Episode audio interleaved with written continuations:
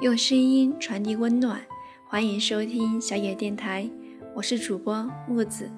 今天想与大家分享的是沈帅波的《为什么傻逼都混得挺好的》。最近一篇文章很火，大意就是很多很多人都是贱人，他们不会给你回报，也不值得你去帮助。后来我深深地回忆了我的奋斗人生，发现我和一些朋友确实都做过很多次傻逼，但是帮助的人绝大多数也不是所谓的贱人，最终在某些时刻，我们都获得了不错且并未期待的回报。很多年前，在我还在实习的时候，是出了名的耐操和 nice，以及工作能力还不错。以至于成了各种烂尾工作的接盘侠。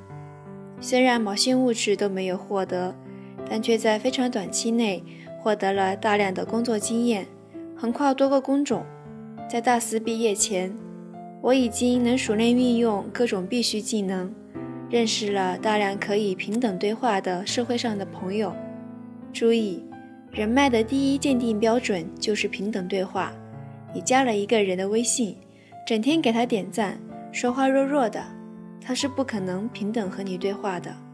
只有当你们能够在平等状态下交流的时候，你才会获得尊重。而那些最聪明的实习生和同学们，却陷入了无法转正、缺乏引路人的境地。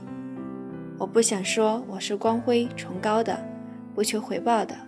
世界上没有什么事情是绝对无私的，但是。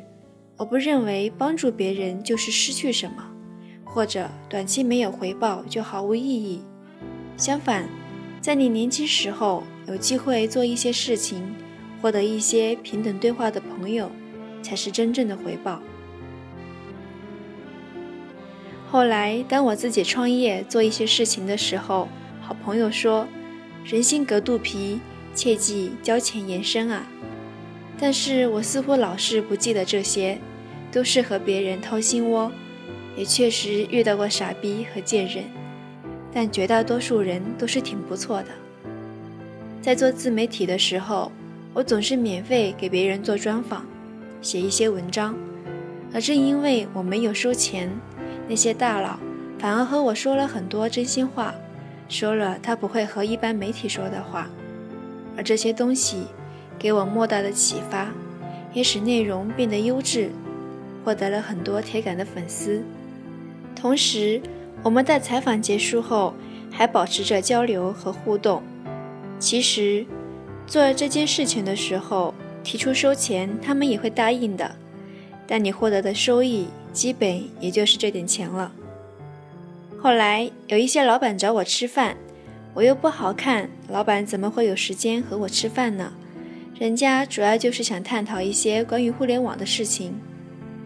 由于我这个人一讲嗨就收不住嘴，真心想帮别人把问题解决了，结果一毛咨询费都没拿到就收了一大堆，反而连笔稿都没笔就成了人家的顾问，同时还不用整天像个小媳妇一样被骂。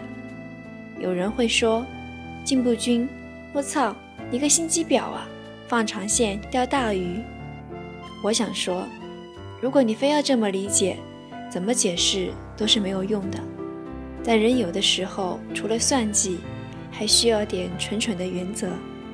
或许在这个时代，这些东西都变得不够互联网思维了，但这些东西依然发挥着巨大的价值。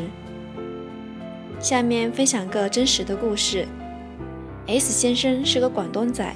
看起来就是个二十四 K 纯屌丝，但 S 先生喜欢玩车、玩摩托，借钱搞了一个汽车修理店，日子过得紧巴巴的。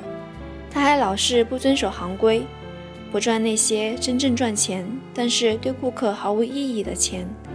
后来估计是老天开眼了，因为口碑巨好，他混到了广东实业富二代圈子里，主营改装车。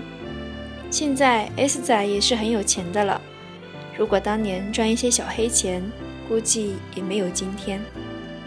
在这个一切讲究快速的时代，说的不好听，很多关系就变了嫖娼关系，而不是恋爱关系。维系你我之间的只能有钱和物质吗？难道就不能有一些纯纯的东西？其实，当你把一切都算得很清楚的时候，你就把自己的 level 给降低了，自愿把很多机会、友情、信任与自己隔绝了。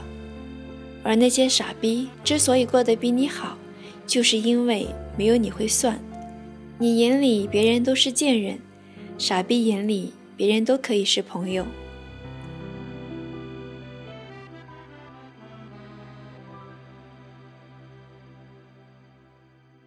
本节目由小野电台提供，用声音传递温暖，感谢您的收听。